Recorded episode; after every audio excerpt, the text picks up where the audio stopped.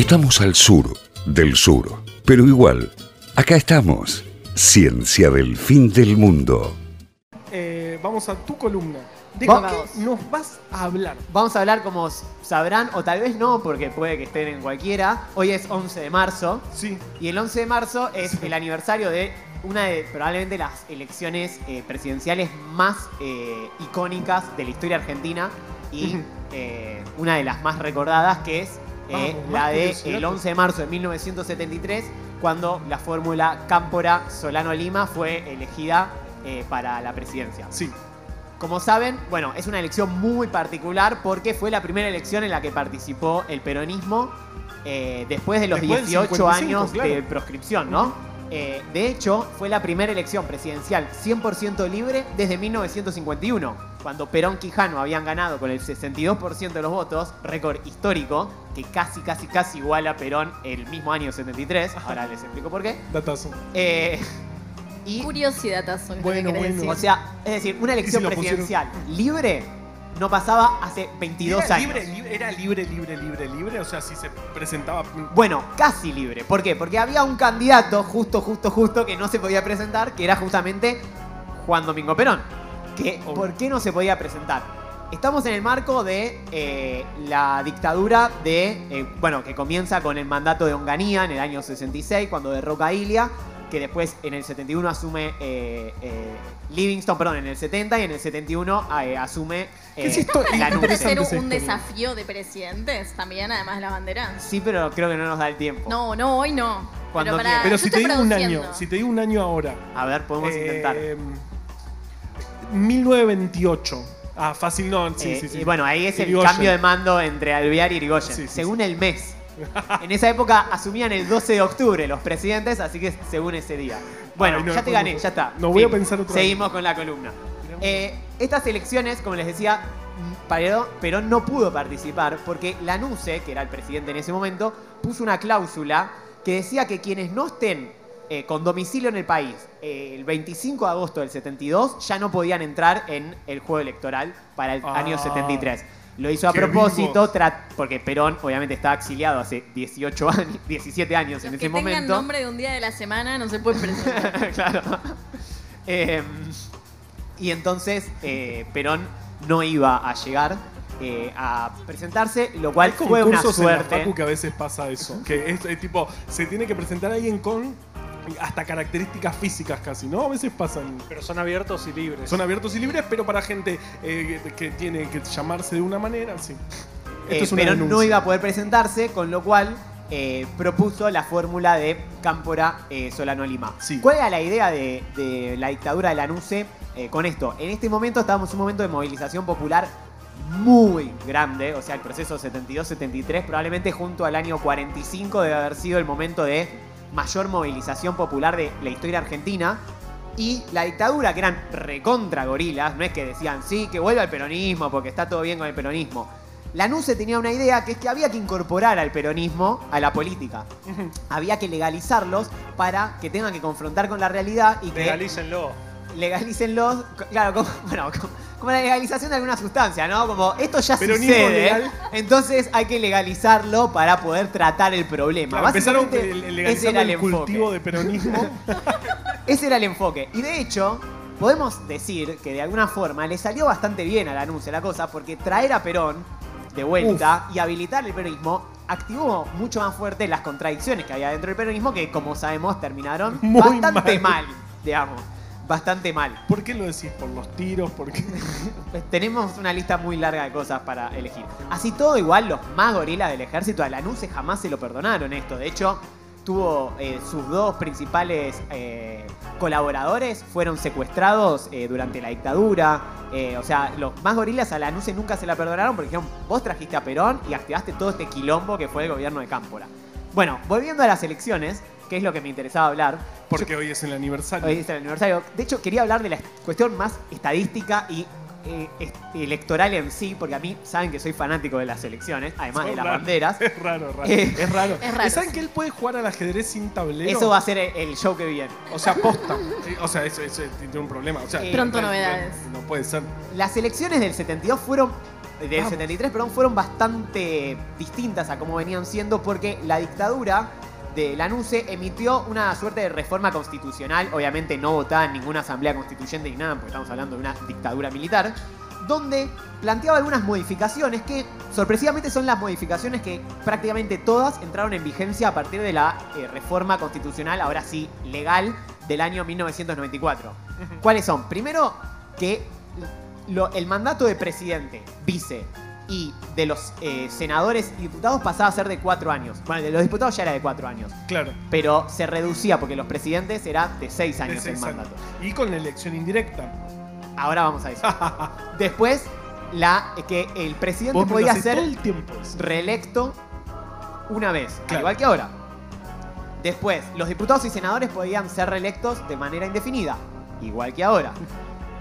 Y, como bien decía el alumno Carva, eh, el presidente, vice y los diputados y senadores eran elegidos de forma directa, es decir, que no eran elegidos por un colegio electoral. Claro. No sé si saben que es un colegio electoral, por las dudas lo aclaro. Y, eh, es se sabe que es, un- es una cosa es rara. como que cada provincia elige diputados que, que después votan al presidente. En el caso, por ejemplo, de Estados Unidos, quien gana el estado, o sea, la provincia, en, en nuestro caso, se lleva todos los congresales y en el caso argentino son proporcionales a la cantidad de votos. Todo esto igual está en una columna de Que Ciencia se del Fin del llama- Mundo que se llama Sistemas Electorales Exactamente. y que pueden encontrarla en Spotify, por ejemplo, ahora. Le escucho mu- No, ahora no. Ahora mismo Ahora se pueden escucharla mientras que escuchan esta. No, ahora nos buscan a nosotros Bueno. en Spotify. Entonces, y nos siguen.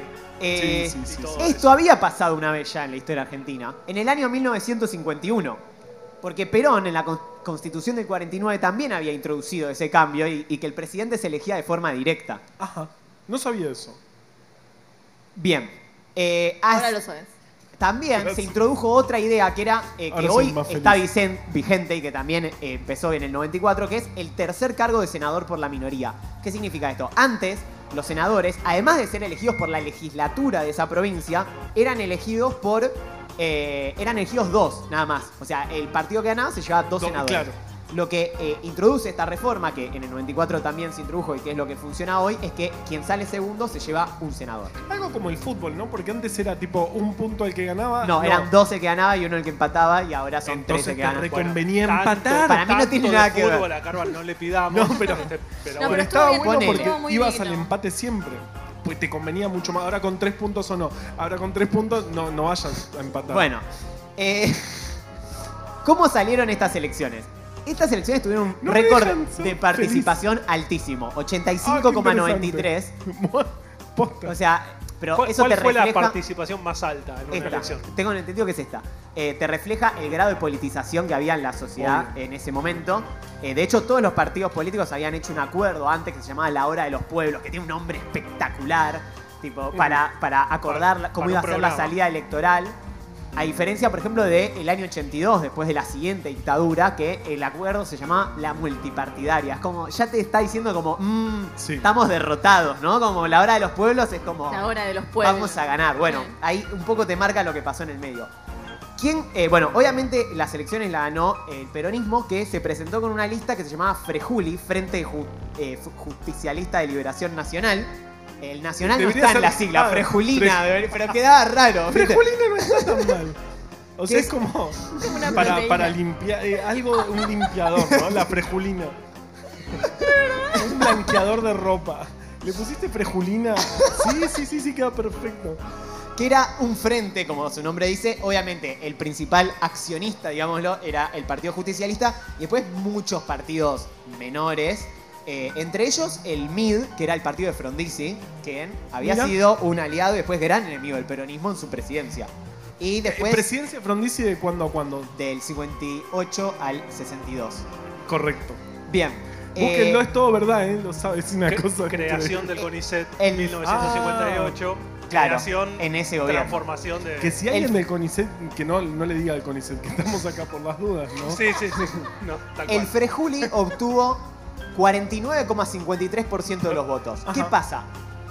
La fórmula que salió segunda, que es la de la UCR, Balvin, Gamond, Claro. Balvin, Eterno Cebollitas, siempre segundo. O sea, tres veces se presentó y salió segundo. En el, cincuen- en el 51 contra Perón, con De la Rúa de vice. En el 58 contra Frondizi, o sea, ahí tenía todas las de ganar porque no tenía a Perón enfrente, igual perdió, Sí. porque Frondizi tenía los votos del peronismo, y en el 73 perdió de vuelta. Eh, 21,29%. Y tercero, la Alianza Popular Federali- Federalista con un tal Manrique, que había sido un ministro de, de la NUCE, que era básicamente como el partido continuista, que casi llega al 15% con 14,9%. Bastante bien. ¿Por qué digo esto de que casi llega al 15%? Porque la reforma tenía algo distinto al actual, que es que decía que para ganar en primera vuelta vos tenías que llegar al 51% y si no, todas las fórmulas que habían superado el 15%, Se te sumaban. no. ¿Qué, ah, ¿qué- qué es eso? O sea, que- Está buenísimo. las fórmulas que habían sacado el 15% iban a una segunda vuelta. Como un Oh. balotage con posibilidad que haya muchas listas. Ay, que es como el segundo y tercer puesto del mundial, ponele. No. A ver No, quién sale nada segundo. que ver. No, o sea, si, si tres listas ver, habían superado el 15% y ninguna había llegado al 51%, las tres Ah. iban a balotage. Ah, malísimo. No. O sea, con cómo, cualquier cosa. rara. con cómo No. había- eh, eh, Cuarto había salido, lo Menos nombro no. porque muchos seguro lo conocen, Oscar Allende con la APR, Oscar Allende, histórico dirigente del Partido Intransigente. Sí. Eh, Buen nombre. Nadie lo conoce. Oscar Allende, por favor. Salió tercero en el 83. Partido Eh, intransigente tampoco, me parece. Te que- quedan cuatro minutos. Me quedan cuatro minutos. Eh, Un Cámpora montón. y Balvin deberían haber ido a un balotage, pero y hubiese sido el primer balotage de la historia argentina, porque nunca había ocurrido eso, ¿eh? antes no existía la, eh, la ley de segunda vuelta, eh, pero Balvin se bajó porque claro, Cámpora estaba solamente 1% de llegar y obviamente Ah, era como medio al pedo hacer el balotage. Con lo cual no tuvimos la chance de hacer el balotage. De hecho, la única vez en la historia argentina que hubo un balotage fue en el año 2015 Scioli Macri, entre claro. eh, en balotage que nos trae hermosos recuerdos Hermoso. entre eh, Daniel Scioli y Mauricio. Macri. Eh, claro, y- Esconderle el DNI a la abuela. Ese tipo de cosas pasaban. Si le conven- convencías a no sé cuántos, ganábamos las Y venía uno y decía, yo, un esquema Ponzi. yo convencí a tres, ¿viste? Venía uno como, sí, bueno, estamos ganando. Eh, también Y se... es la segunda vez que. Y, y- y- y hubo dos veces que, se re- que renunció el otro Claro, que iba al Menem fue el balotaje. otro que Menem. renunció a la posibilidad de balotaje.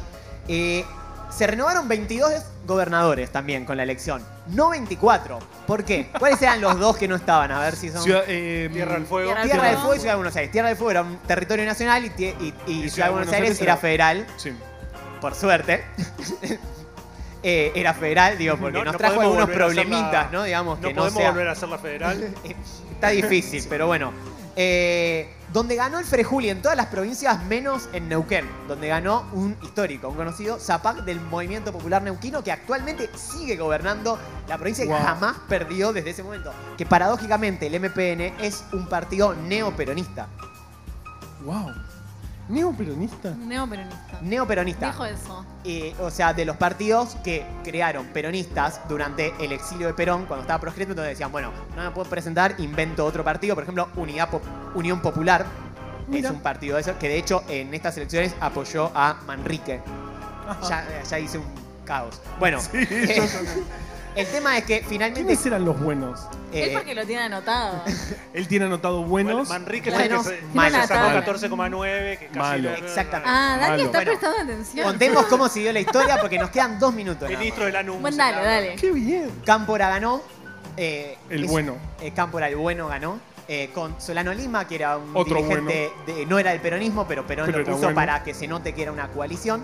Y el gobierno de Cámpora, a pesar de ser uno de los gobiernos más recordados de la historia, y con tuvo la asunción de Cámpora el 25 de mayo del año 73, yo creo que es eh, uno de los hechos y las movilizaciones populares más increíbles que ocurrieron en la historia argentina. De hecho, ese día Más pasó que la algo... nacionalización de los trenes.